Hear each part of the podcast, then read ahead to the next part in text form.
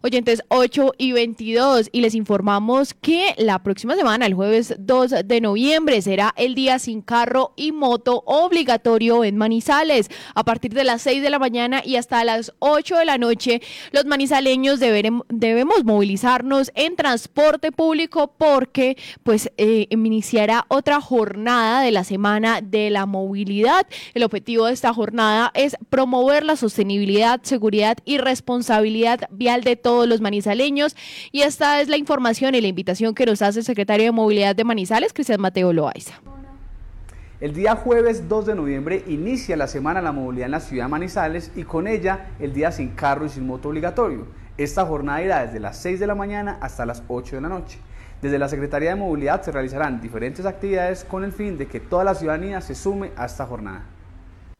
Bueno, entonces la invitación es el próximo jueves a partir de las 6 de la mañana hasta las 8 de la noche, no utilizar sus vehículos particulares.